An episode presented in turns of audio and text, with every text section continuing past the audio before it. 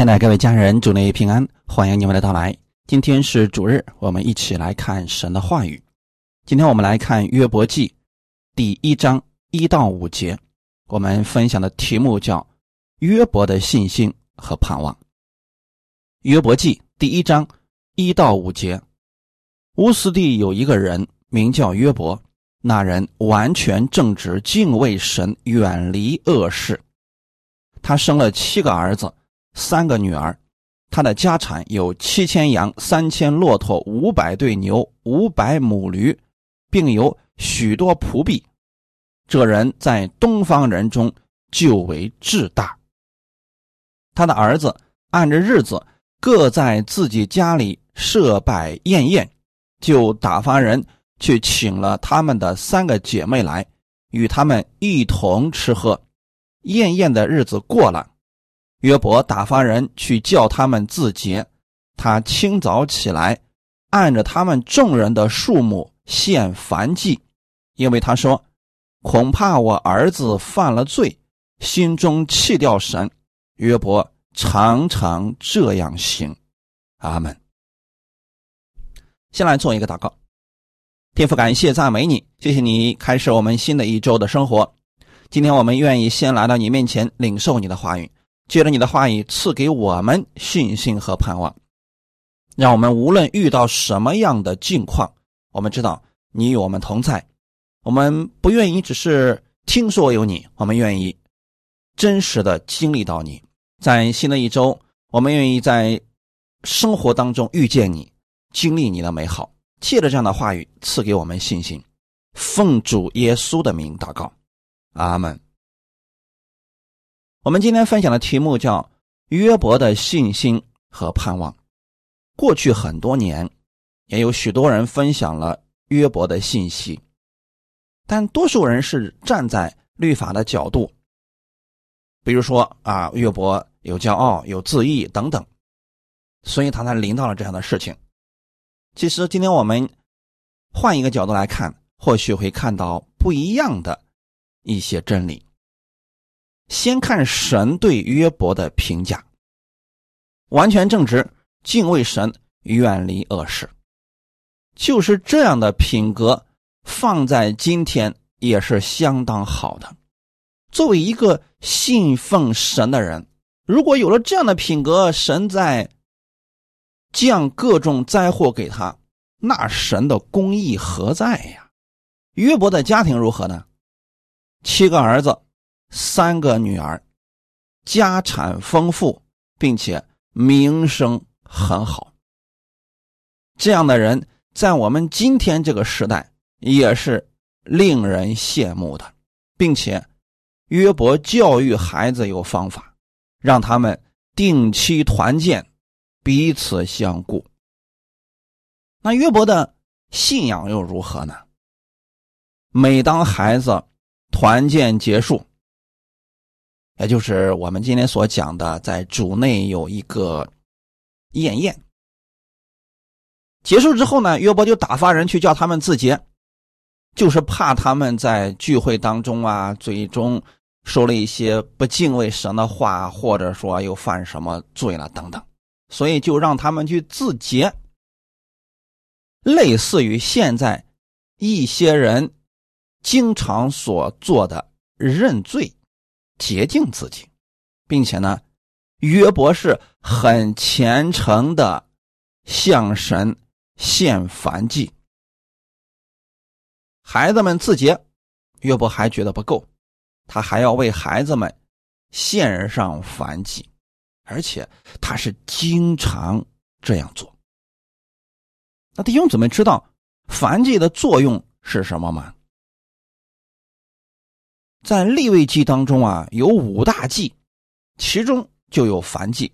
这燔祭是表明了神对人的悦纳，并且悦纳到了一个地步，就像悦纳自己独生子耶稣一样。燔祭是神非常大的恩典，不仅说明神悦纳人。并且是说明了我们献了燔祭之后，在神的眼中是被他所爱的。若不借着燔祭，我们不可能被神完全接纳。燔祭之所以能使人在神面前蒙悦纳，因为神以燔祭的祭牲来代表献祭之人。祭牲如果在神面前蒙悦纳，比如说这个人献的是牛或者是羊，只要这些祭牲是合格的，那么神就因着这个祭牲悦纳了这个人。祭牲在神面前是蒙神悦纳的，是毫无瑕疵的，是没有各种疾病的等等。献祭之人在神面前。就被神悦纳了，我们不能忘记了，也不能搞错了。献祭之人的心是必须正确的，他知道现在我带着这个寄生是代替了我，所以他把这个寄生全然的献在神的面前。比如说这个寄生被烧掉了，那就是寓意着他代表了我。他们如果寄生是蒙神悦纳的，这个献祭的人也是如此。今天大家知道，耶稣把自己献在神的面前，在十字架上的时候，也成为了我们的凡祭，因为耶稣是被神所悦纳的，所以你也被神悦纳了。哈利路亚。这个重点是在寄生的身上，不管献祭的人背景如何，过去做了什么样的事情，只要他献的祭是被神悦纳的，那么这个人在神面前就是蒙悦纳的。那比如说，有一个人想要献给神，但他不确定神是否悦纳他，他就要。献燔祭，献完燔祭之后，他就应该相信神悦纳他了。哈利路亚！按理来讲啊，约伯献上了燔祭，他就应该相信神已经悦纳他了。之后，无论发生什么样的事情，他都不应该觉得是神在惩罚他。要不然。这燔祭就失去作用了。如果不明白这些献祭的作用，那我们生活当中对神就会有很大的误解。当生活当中遇到一些灾祸问题的时候，很多人错误的以为那是神降下来的，比如。我们经常跟大家讲，耶稣在十字架上已经为我们的罪付上代价，并且流血牺牲，我们与天父的关系就永久性的和好了。虽然这个事情已经成就了，但很多信徒仍然不明白。如果他不明白，他就不知道耶稣献上自己到底给他带来了什么，他就会去猜测神的心。呀，今天神是不是不喜欢我了呀？今天我因为失败了，所以神肯定很讨厌我。今天我又犯罪了，所以神啊离弃我了。其实这些都是因为他不明白耶稣到底成全了什么。罗马书第五章八到十一节，唯有基督。在我们还做罪人的时候，为我们死，神的爱就在此向我们显明了。现在，我们既靠着他的血称义，就更要借着他免去神的愤怒，因为我们做仇敌的时候，且借着神儿子的死得与神和好；既已和好，就更要因他的生得救了。不单如此，我们。既借着我们主耶稣基督得与神和好，也就借着他以神为乐。这段经文当中，给我们讲述的是，耶稣在十字架上为我们的罪死了，神的爱就在此向我们显明了。什么样的爱呢？我们靠着基督的血称为义人，更靠着基督所献的免去了神的愤怒。这句话你一定要牢记在心中，因为耶稣把自己献在十字架上，所以神不会再向你发烈怒惩罚你了。为什么呢？因为我们做仇敌的时候，且借着神儿子的死得与神和好。做仇敌的时候，就是我们不相信他的时候。神就已经让自己的儿子死在十字架上，我们跟神之间就和好。只是当时人不明白耶稣所做的。那如果有一天明白了呢？他就应该接受的是，他与天父的关系，借着耶稣的死已经和好了。我们因着耶稣就得救了。哈利路亚！信耶稣在十字架上。为我们的罪流血牺牲，三天后从死里复活，我们就得救了。不单如此，就是不仅仅是这样的！耶稣不仅仅只是让我们得救，他在十字架上献上自己，也使我们与神和好，并且以神为乐。这话是什么意思呢？就耶稣在十字架上，不仅仅让我们跟天父的关系和好了，他是变得非常的好，这个关系非常的稳固，而且呢，你每次看到天父，不再是感到惧怕，因为在旧约的时候吧，你看那么多人看见神，他们都是恐惧战惊的，但是现在不一样了，耶稣把自己献为祭，使我们与天父之间完全和好了。我们见到天父，我们是喜乐的，是平安的，就像死而复活的耶稣基督去找门徒，门徒们看见耶稣就很喜乐是一样的。阿门。类似的经文还有很多，你们可以自己去寻找一下。如果你不明白耶稣在十字架上的所成之功，你就会误解神，特别是不好的事情临到你身上的时候，你很容易觉得这是神给你的，其实这不是。那为什么当一些不好的事情临到信徒身上的时候，有些人还认为是神降下来的呢？其答案就是他不知道耶稣到底在十字架上为我们做了什么，他是用自己的思维来信神。以至于偏差太大，如同约伯一样。当约伯的一切、自己的家人、财物都失去了，他自己也得了一身的病，一无所有的时候，约伯认为他的祸是神所降的。约伯记第二章九到十节。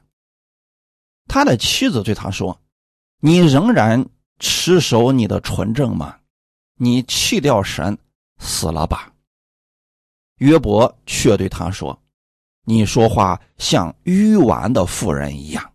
哎，难道我们从神手里得福，不也受祸吗？在这一切的事上，约伯并不一口犯罪。”当约伯经历了这么大的灾难，一天之内失去所有，自己还全身都是病，那当然他是十分痛苦的呀。可就在这个时候，他的妻子竟然讽刺他说：“都这样了，你还持守你的信仰吗？别信了，死了得了，你活着太痛苦了。”连他妻子。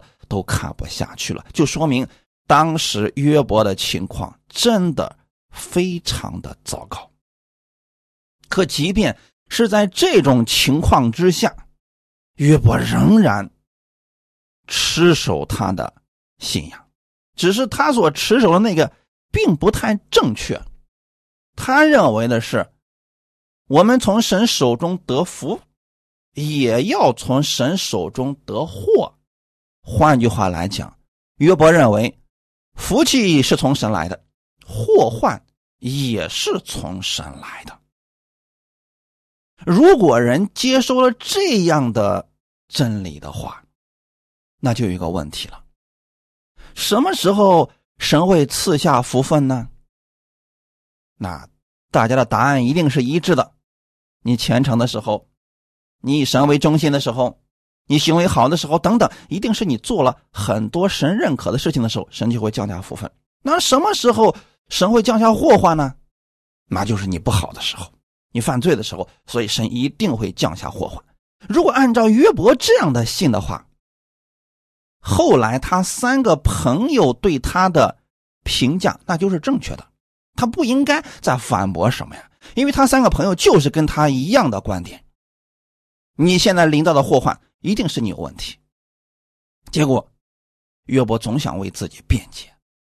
你有没有发现，约伯前后的信仰跟他心中真实的想法？是不太一样的，那就说明约伯此时的信心其实并不太正确。他对神的认知其实都是处在听说这个层面上，就是别人说这个神是什么样子，他就如此信了。他没有亲自的经历这位神，很多东西都是听说的。有人说了。那是因为约伯那个时代没有神的律法，神启示的信息也很少。没错，这是约伯当时遇到的确实的事实情况。那今天很多信徒依然跟约伯一样的信心，这又是什么呢？因为这些信徒从来自己就不读圣经，牧师说什么他就信什么，一个人牧师一个说法他全都相信，导致的他的信仰十分的混乱。那么他就认为是的，约伯说的对啊，我们从神的手里边得福分，那有时候我们犯罪了，那神也一定会击打我们，这也是正确的呀。那到底正确不正确呢？我们接着往下看。如果说这个灾祸是神所赐下来的，那么耶稣在十字架上所成就的，好像就没有意义了呀。这个时候啊，又有一些聪明的人就说了。虽然不是神降的，但是是神许可的，就是神默认了魔鬼的作为。其实这两者是有区别的。神直接降下灾祸，我们不用多说。比如说，在埃及的时候，神降下十灾，这是很直接的，神降下来的。在律法之下，确实有很多这样的例子。但约伯时代并没有摩西律法，所以这一点不成立。那么第二点，就是神许可的啊，这一点说法倒是没有错。我们就深入的思考一下，为什么神会许可？神是公义的，是圣洁的，是公平的，这点大家都认可吧？即便是魔鬼，他也不可能想夺取谁的就夺取谁的，想灭掉谁就灭掉谁。如果魔鬼有这么大的权柄，啊，那世界上早就没有人了。因为每一个人或多或少都会有把柄、有问题、有失败。如果照着魔鬼，他能有这样的权柄的说法，啊，他一定会把世上所有人都给灭掉。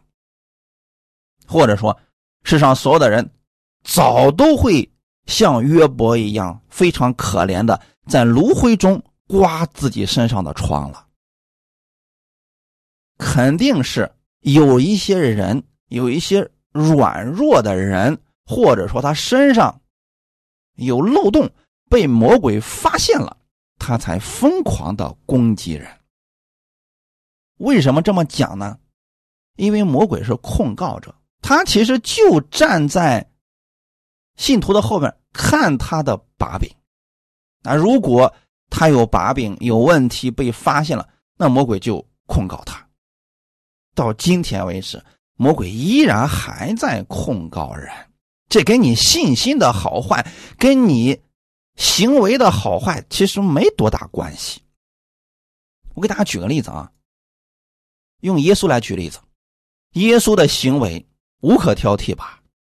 你照你这么说法的话，如果说你行为糟糕，魔鬼就攻击你的话，那好了，耶稣的行为是很好的呀，可是魔鬼依然在找机会。攻击耶稣。路加福音第四章一到二节，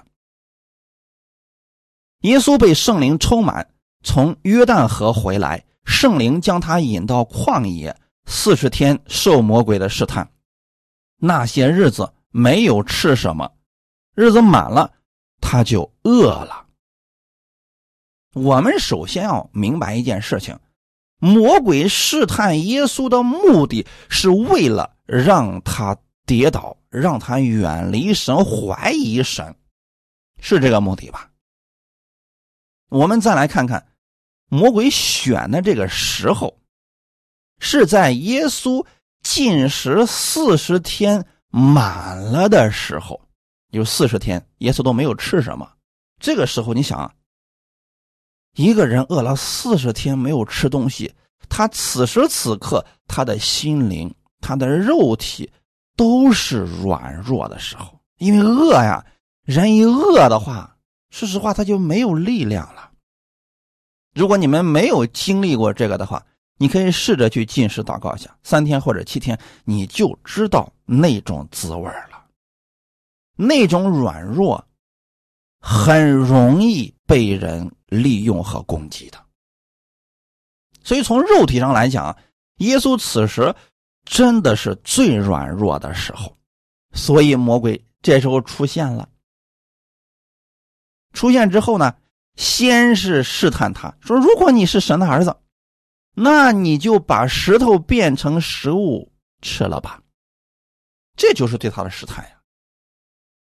但是耶稣胜过魔鬼的方式是用神的话语战胜的。一连三次，魔鬼用了不同的招数来攻击耶稣，目的就是想让他跌倒。那如果照着上面一些人的观点来说的话啊，是因为人犯罪了，所以呢魔鬼才攻击他，所以神才许可的。那耶稣可没有犯罪啊。这就说明啊，魔鬼攻击人不在乎你是犯罪还是没有犯罪，他是找着机会就攻击你。一旦你有软弱的时候，或者身体上某个地方有漏洞的时候，他就出现了。他总是在找你的问题。那怎么样胜过他呢？用神的话语才能胜过呀。耶稣已经给我们做了很好的榜样了。阿门。魔鬼最后一看，骗不了他了。就暂时的离开了，圣经上这个用词很关键啊，暂时离开说明还在找机会，下回再遇到机会还会来的。那我们回来看看约伯的软弱到底在哪儿呢？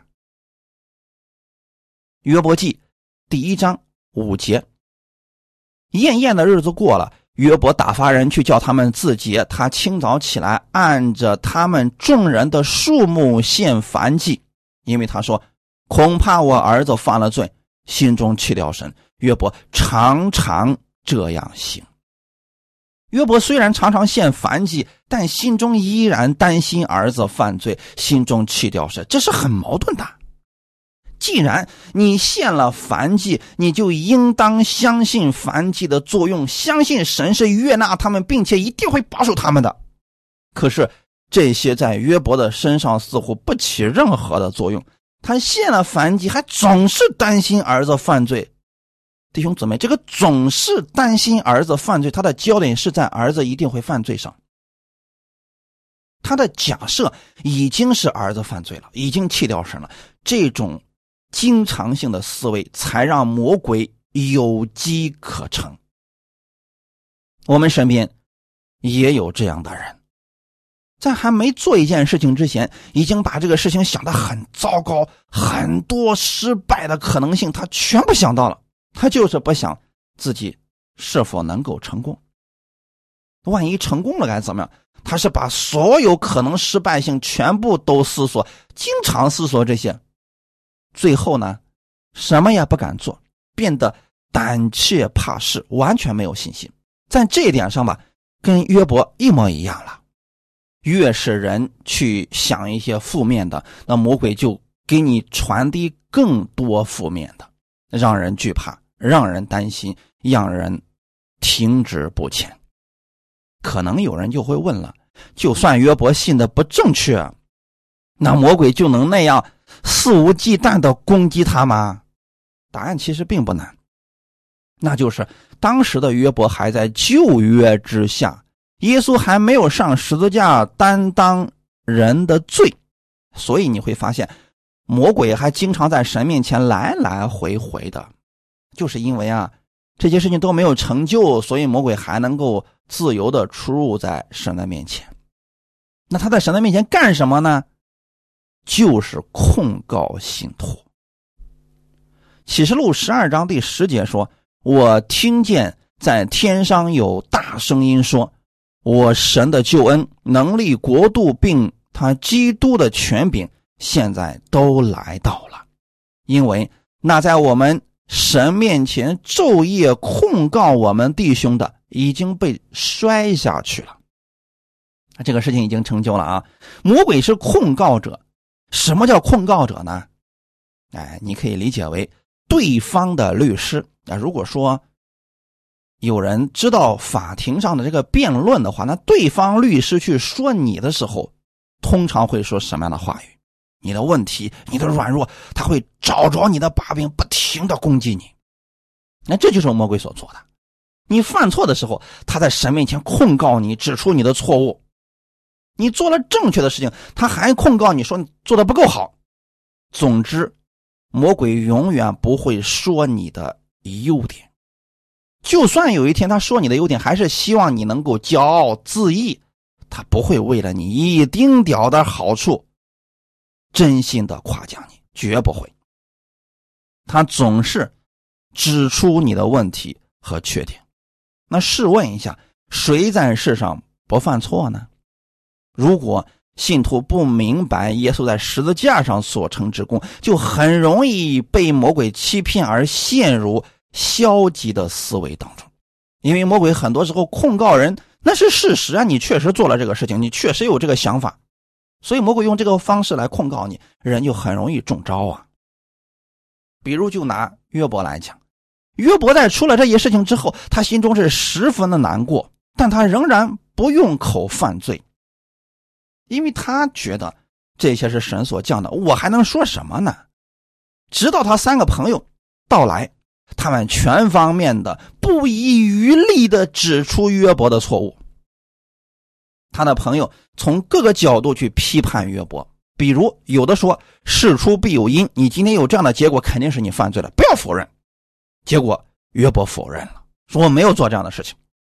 还有的说，就算你没有犯罪，你敢保证你的家人没有犯罪吗？啊，就是因为你的家人犯罪，所以你才临到这样的事情。那这一点上，约伯不敢说什么了，因为他不能保证别人不犯罪啊。还有的说，你太骄傲了，我们所说的你都听不进去。我问你一句，神怎么会击打无辜的人呢？啊，这句话伤害性很大，侮辱性极强啊。这样的话，你想想看啊，就说你今天临到这样的事情，难道没有原因吗？你怎么这么骄傲呢？我们说你就听不进去吗？这就是他三个朋友大概的意思。当然了，详细的情况你们还要去读一下完整的约伯记。约伯在听完他三个朋友的安慰之后，那苦毒一下子全爆发出来了。从第九章开始，我们就看出来了，约伯的信仰有很多的问题，并不像他所说的那样不以口犯罪。实际在他心里边对神的。苦读已经相当之多了。我们来看两段经文，《约伯记》第九章一到三节，在他三个朋友各方面的说明之后啊，总是想定约伯的罪嘛。约伯回答说：“我真知道是这样，但人在神面前怎能成为义呢？若愿意与他争辩，千中之一也不能回答。”这句话的意思其实很简单，就说啊，你们说的都对，哎，我承认是，那我肯定有一些问题，但是人在神面前怎么能够诚意呢？这不可能呀！就算我跟神争辩，我也辩不过他，我也说不过他呀。今天有很多信徒也是这么说的：“哎呀，神呐，你是神，所以你想怎么对我就怎么对我，我又能说什么呢？”其实这些都是错误的信仰。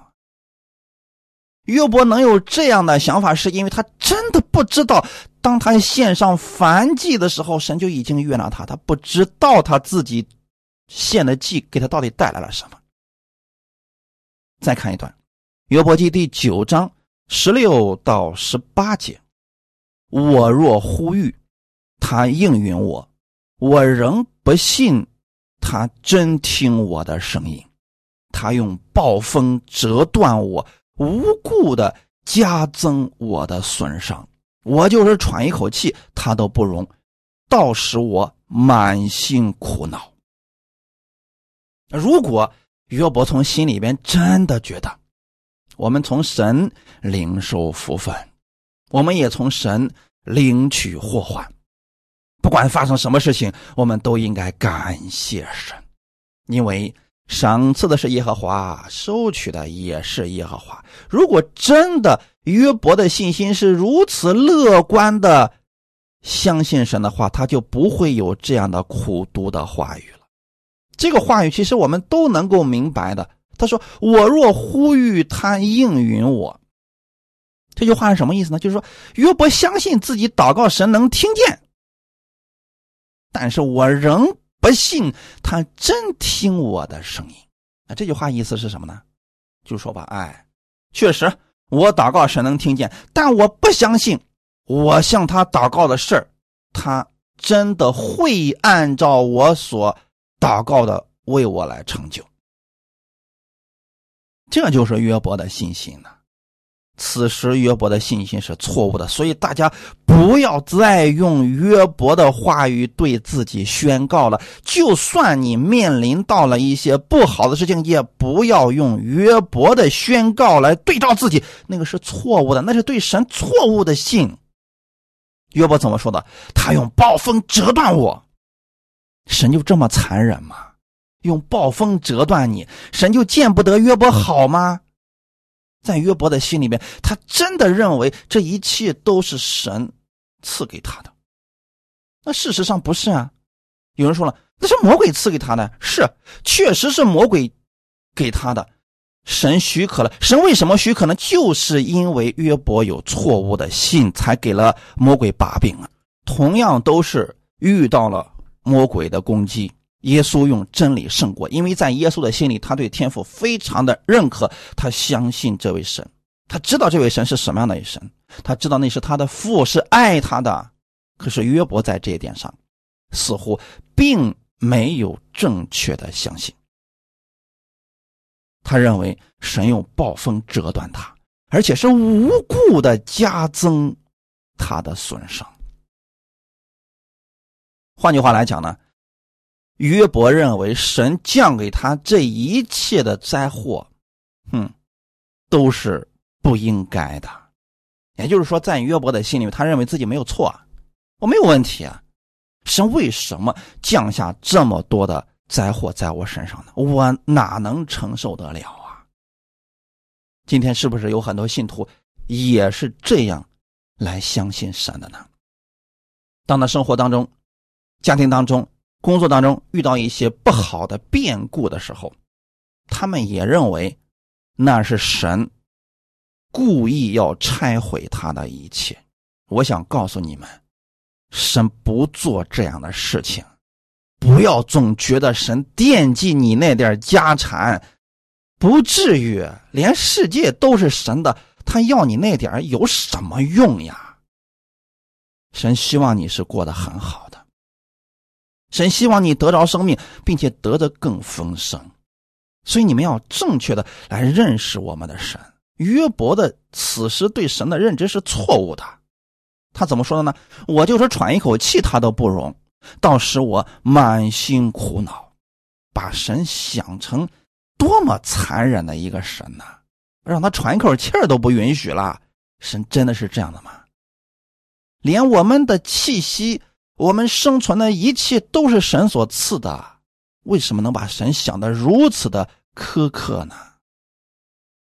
所以第九章等于说，把约伯真实的信心全部都给他表明出来了。这说明约伯当时的信心错得很离谱啊！为什么把约伯记写出来？不是让我们遇到灾祸的时候，我们在约伯身上得同情心，不是这样的，而是让我们看到，约伯之所以遇到这样的事情，那是因为他错误的信，他上了魔鬼的当了，连他都认为这是神所降下来，其实不是啊，因为他里面有错误的信，所以给了魔鬼机会攻击他。在魔鬼攻击他之后，他依然不知道怎么样去反击魔鬼，反而。埋怨神，如果没有神直接启示约伯正确的信心，估计他会一直充满苦毒。因为他的三个朋友不但没有安慰到他，反而刺激到约伯，让他对神彻底失去信心。错误的信太可怕了，会让人变得冷漠无情啊。我们来看一下神对约伯正确的引导。所以约伯记其实你可以看出，它有两个部分。前面一部分呢是约伯和他三个朋友错误的对神的信心。那后面从三十八章开始，那就是神在纠正约伯的信心，让他重新去认识这位神是一位什么样的神。约伯记三十八章一到三节，那时。耶和华从旋风中回答约伯说：“谁用无知的言语使我的旨意暧昧不明？你要如勇士束腰。我问你，你可以指示我。”那这段经文是很有意思了啊！前面的时候，约伯还自己说过：“说啊，我要是跟神去辩论的话，我也说不过他呀。”什么？现在神。在旋风中回答约伯，就说了：“你要向勇士束腰。我问你，可以指示我，就说你可以现在跟我说说一说你真实的想法。我问你一些问题，你来回答一下。所以这个时候你会发现，是神亲自在教导约伯了。只有这样的情况之下，约伯才会恢复正确的信心。”我总是鼓励弟兄姊妹，你们要读圣经，从圣经当中跟神建立直接的关系。你道听途说的，很多所谓的牧师是用自己的观点去解释圣经，你不一定能分辨出对错的。所以你要先把圣经装在心里边，跟神亲自建立关系，这样你才不至于晃来晃去，分不清对错呀。约伯其实就是，本来他的信心还没那么糟，结果被三个朋友这么摇来摇去之后啊，彻底摇的没有一点信心了，对神就直接充满了苦毒了。所以神就问约伯说：“是谁用那无知的言语使我的旨意暧昧不明？”很明显，这指的就是他三个朋友了。他三个朋友对约伯的这些定罪和控告。你可以理解为安慰吧，让约伯对神的旨意暧昧不明，就直接偏离了神的旨意啊！这才是恐怖的呀！本来这个人遇到了一些不好的事情，他还想着要去依靠神，结果好了，来了一个律法之下的人定罪他、控告他，让这个人彻底的对神开始厌恶了。这不叫安慰，这是把人。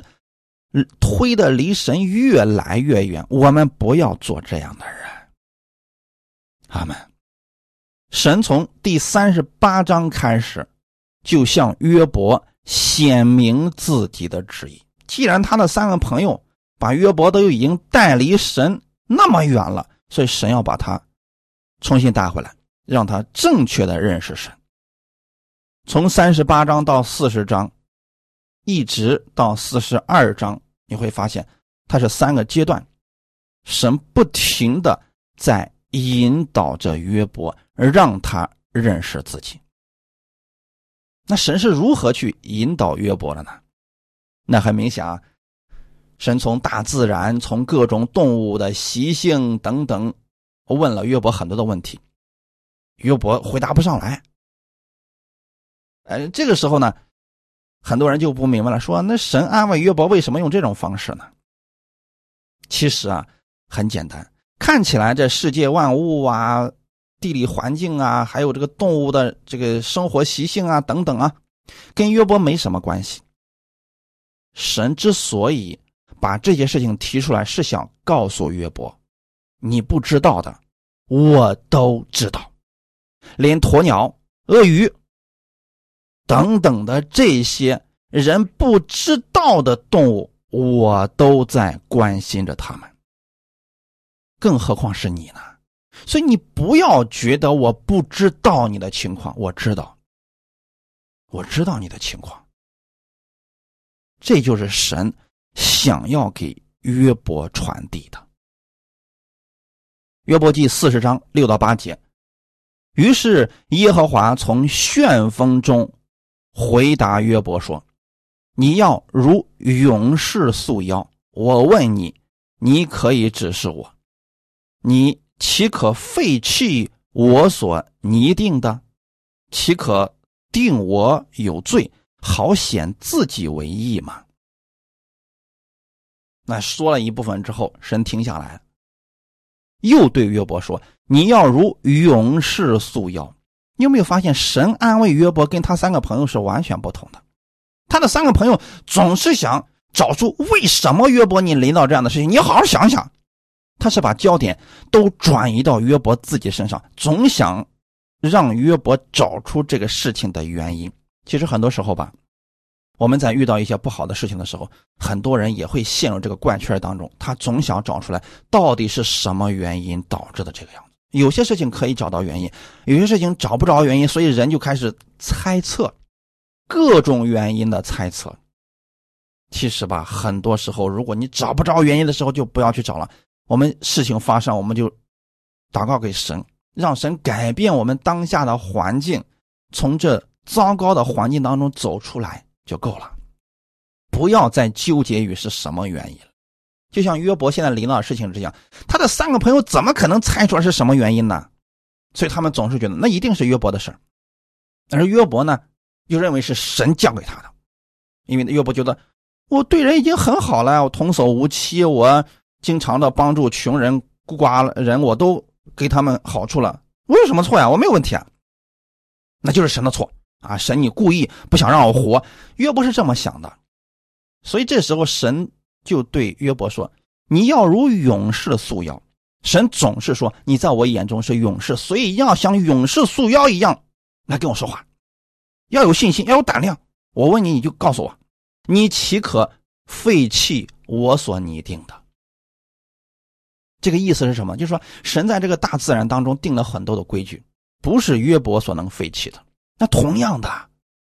神跟人所定的这些约定，也不是人可以废弃的呀。这点上，约伯是不明白的。他献上了燔祭，他都不知道他跟神之间已经约定好了，神已经喜悦他，他都不知道这一点啊。然后神又对约伯说：“岂可定我有罪，好显自己为义嘛？”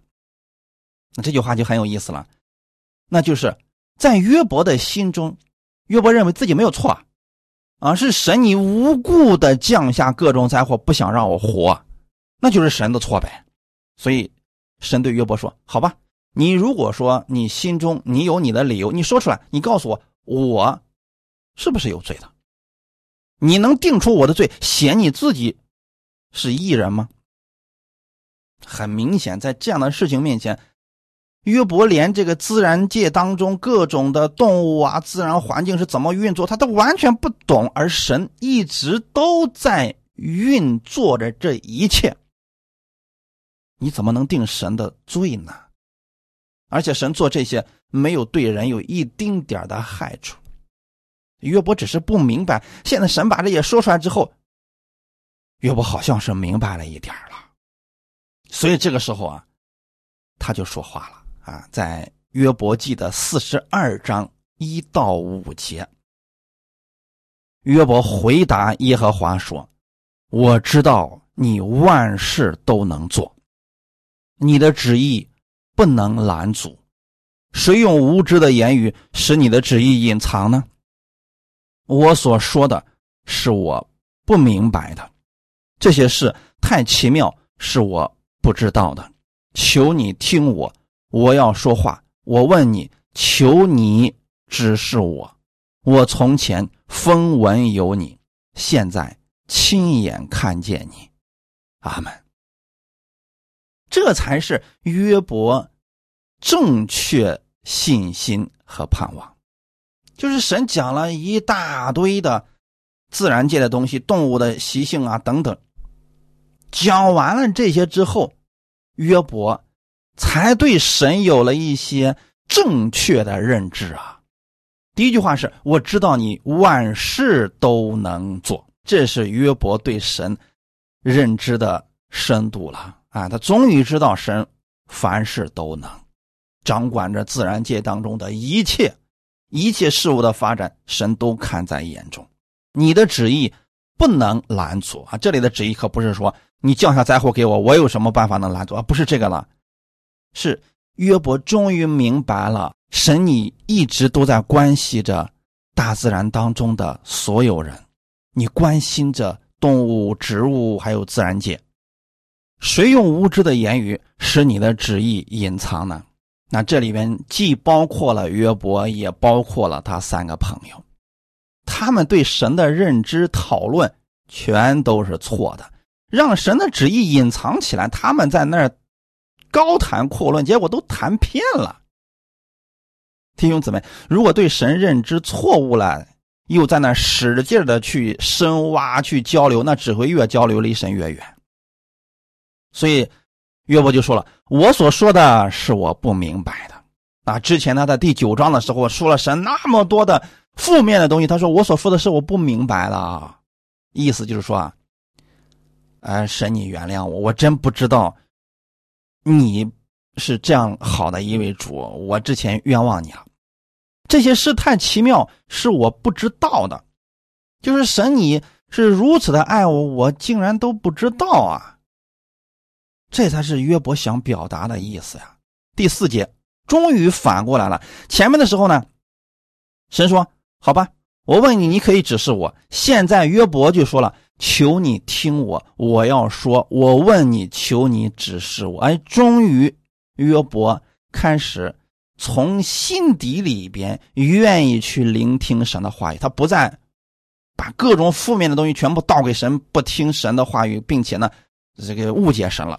他说：“啊，那么现在求你指示我，我愿意听你的话。”第五节说：“我从前风闻有你。”现在亲眼看见你，你可以把这第五节当作是约伯生命的转折，它是约伯记当中的一个核心的重点。我从前风闻有你，就是在第三十八章之前，他都是听说神，包括他的三个朋友也是听说神，他们都没有经历过神。所以弟兄姊妹，今天你不要听你身边人。就算他是牧师，他是多么有名的人，他跟你讲耶稣，你也只是透过他来听说。更重要的是什么呢？你要自己去经历这位神，不要只是风闻有神。你风闻的话，这个一个人一个说法呀，对不对？就像小马过河一样。那好啊，你去问一个不同的人，他给你不同的答案，到底谁是正确的呢？你必须自己去经历。阿门。我是鼓励弟兄姊妹，你们自己去经历这位神。以神的话语当做标准，而不要把某个人的话语当做标准，这会很危险的。会让你像约伯一样走偏的。那偏了之后，受损失的还是自己。所以这个时候的人，不要再纠结，也不要执着了。真的要回过头来，从四十二章来认识真正约伯对神的信心和盼望。现在约伯说：“现在我亲眼看见你，就是说啊，那之前对你的认知都是不正确的。我现在才算是认识你啊。如果你不曾亲自经历过这位神，你不会说出这样的话语的。”此时的约伯终于回归了正确的信心，他终于有了活泼的盼望。以前只是听说神，就是听说而已，现在亲眼看到，亲自经历了。经过这个事情，我相信约伯的信心就稳固了。不管其他人再说什么，约伯的信心不会再动摇了。我鼓励大家，不要道听途说，要自己亲自经历神，你就会知道他的伟大奇妙。约伯记四十二章七到八节，耶和华对约伯说话以后，就对提曼人以利法说：“我的怒气向你和你两个朋友发作，因为你们议论我不如我的仆人约伯说的是。”现在你们要取七只公牛、七只公羊到我仆人约伯那里去，为自己献上燔祭。我的仆人约伯就为你们祈祷。我因悦纳他，就不按你们的欲望办你们。你们议论我，不如我的仆人约伯说的是。阿门。当神纠正了约伯的信心。现在回来，对他的三个朋友开始发怒了，弟兄姊妹。所以说，你安慰一个在受伤当中、困境当中的人，如果你定罪他，神会向你发怒的，因为你不是在帮他，你是在把他推向深渊。耶和华对以利法还有他的两个朋友说什么呢？我的怒气向你们发作，因为你们议论。我不如我的仆人约伯说的是，这句话其实翻译过来很简单啊，就是你们三个对约伯说的那都是什么？我是那样的神吗？况且你们定罪我的仆人约伯说的都是什么呀？那都不正确的，其实就是这个意思啊。那现在你们要去取七只公牛、七只公羊到我仆人约伯那里去，为自己献上燔祭。为什么又是献燔祭呢？很简单。约伯现在终于知道献燔祭的意义到底是什么了。当他的三个朋友带着牛羊去献燔祭的时候，因为他们献上燔祭，所以他们也会被神悦纳。这是神在纠正约伯的三个朋友错误的信仰。由此我们可以看出来，真的啊，神对我们每一个人真的就是爱。只是他用不同的方式来扭转我们错误的信，是希望我们回归正确的信心。我的仆人约伯就为你们祈祷，因为约伯现在知道神是悦纳他的，因为自己献上反击。他三个朋友呢，如果也献上反击，那么约伯就会用正确的信仰去引导他的三个朋友。啊，这是很重要的。你看，神对约伯说什么呢？我因悦纳他。我因悦纳他，神怎么样悦纳约伯的呢？其实是因为约伯所献的反击啊，可不是约伯的行为比他三个朋友好。其实约伯也有苦读，也埋怨神，哎，他也没好到哪儿去。但是因为约伯献过反击了，神因着这个反击就悦纳他。我们在一开始的时候已经讲过了反击的作用了。